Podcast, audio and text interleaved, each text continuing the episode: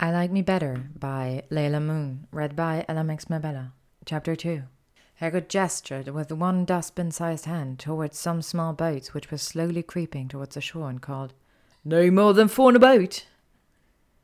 Excitedly, Hermione stepped toward one of the vessels, glancing briefly behind her to check Draco was still following. As she carefully placed one foot into its hull, she noticed two boys already seated turn their heads towards her. Hello, she said, having now taken her seat and waiting for Draco to sit opposite her. Hi, the wild haired boy with round glasses replied with a smile. I'm Harry. This is Ron. Nodding his head towards the skinny redhead. Hermione's eyes widened, but it was Draco who responded. The rumors are true, then. They've all been saying that Harry Potter was on the train. So it's you, is it? Yes, said Harry hesitantly. This is Hermione. My name's Malfoy. Draco Malfoy. Ron gave a slight cough, which might have been hiding a snigger. Draco looked at him. Think my name's funny, do you? No need to ask who you are. My father told me all the Weasleys have red hair, freckles, and more children than they can afford. He turned back to Harry. You'll soon find out. Some wizarding families are much better than others, Potter. You don't want to go making friends with the wrong sort. I can help you there. He held out his hand to shake Harry's, but Harry didn't take it. I think I can tell who the wrong sort are for myself, thanks, he said coolly. Draco didn't go red, but a pink tinge appeared on his pale cheeks. He opened his mouth to retort, but Hermione got in there first. Come on, let's enjoy the journey, shall we? We'll only get this first experience once. She smiled placatingly, and to her surprise, the boys all gave a slight nod, albeit turning to stubbornly stare in different directions. Eventually, the silent boat knocked against the grass mound leading up to Hogwarts. Hermione made a swift exit and began walking towards the castle entrance. She wasn't entirely sure what had just happened between the three boys, but she was disheartened at the bobs they had made. Draco had seemed kind and thoughtful whilst on the train, and she was beginning to worry that this school would be just like any other. Hermione, Hermione, wait! A voice heaved breathlessly from a few feet behind. She paused. Why did you just run off like that? Draco asked as he caught up with her. I didn't like how you were all talking to each other. It didn't seem very nice. He looked at her perplexedly. What do you mean? It's the truth. Some wizarding families are better than others. I imagine you are the same as mine, seeing how well we've gotten on. The same as yours? Hermione queried. Draco frowned, his look of confidence fading. Pure blood? She shook her head. Oh, was all he said.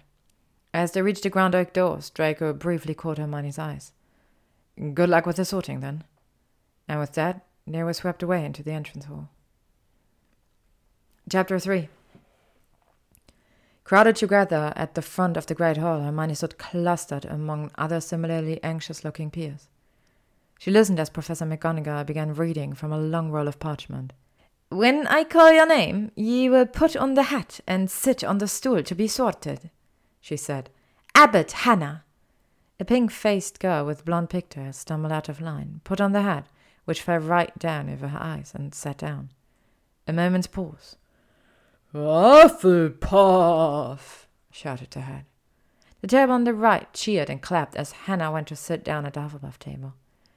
Bones, Susan, Hermione's mind wandered as the process continued in similar fashion. She gazed around the impressive hall, taking in the floating candles and velvety black star spattered ceiling. The peaceful moment was torn quickly away, however, as a voice pierced her brain. Granger, Hermione! Heart pounding and a swarm of butterflies in her stomach, Hermione took small steps towards the stool. Clutching at the rough sides, she lowered herself into a sitting position and awaited her fate. The sorting hat was placed on her head, and she heard it hum in consideration. Well, well, what do we have here? Difficult, very difficult. Plenty of courage, I see. A clever mind, too. You're incredibly loyal, and, oh, yes, a thirst to prove yourself. Now that's interesting. So, where shall I put you? The edge of the stool was beginning to bite into Hermione's palm as she thought, Gryffindor, please, Gryffindor. Gryffindor, eh? The small voice said into her ear. Are you sure? You could be great, you know, and Slytherin could help you on your way to greatness, no doubt about that. No? Well, if you're sure. Better be Gryffindor. Hermione heard that the head shout the last word into the whole hall, and she felt her heart leap. As that was lifted off her head, it felt as though a different weight had also been taken from her shoulders. Her parents would be so proud of her, she thought, as she shakily made her way towards the Gryffindor table. The rest of the sorting passed in a blur, and only a few names stood out to Hermione. Malfoy, Draco, Professor McGonagall called. With a slight swagger, Draco walked towards the stool and gracefully sat down as the hat was placed upon his head. Slytherin! The hat yelled almost instantaneously. Draco smirked at the applause and strolled towards the table dressed in green. No one noticed him glance towards the bushy brown-haired girl with emotion swelling in her eyes. She had looked towards him too, just moments previously. There was sadness in her features, but also a resolution to fight whatever prejudices she had witnessed on that boat.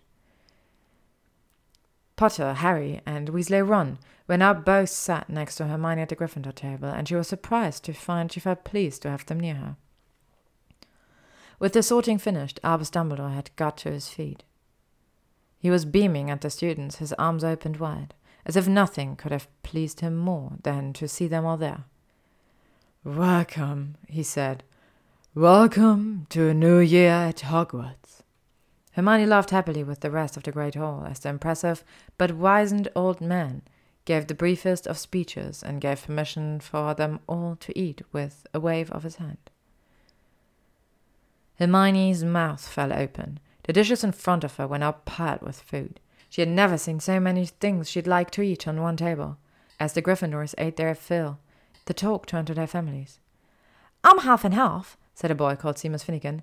Me dad's a muggle. Mam didn't tell him she was a witch till after they were married. Bit of a nasty shock for him. Hermione considered this, and, reflecting on her earlier conversation with Draco, wondered out loud.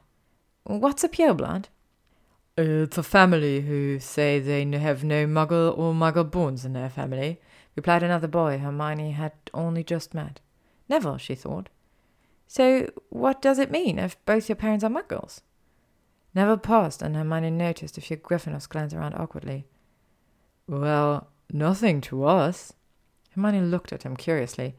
Okay, so some pureblood families think those who are, um, Muggle-born or. He paused.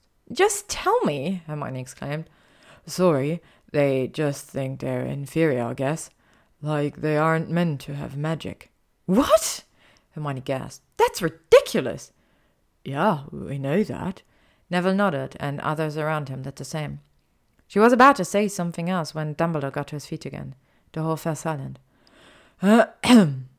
Just a few more words, now we are fed and watered. I have a few start of term notices to give you. Hermione wasn't able to listen to the rest of his reminders and encouragement as her mind spun. For all her prior reading, she hadn't realized that the wizarding world might be just as prejudiced as the one she grew up in. Eventually, she heard her speech and, and now bedtime, off you trot, and got up to follow the Gryffindor prefect. Hermione caught Draco's eye as they made their way out of the great hall towards their respective dormitories. She gave him a small smile. Before she could turn away, she noticed a dark-haired girl from the train whisper something in his ear and laugh.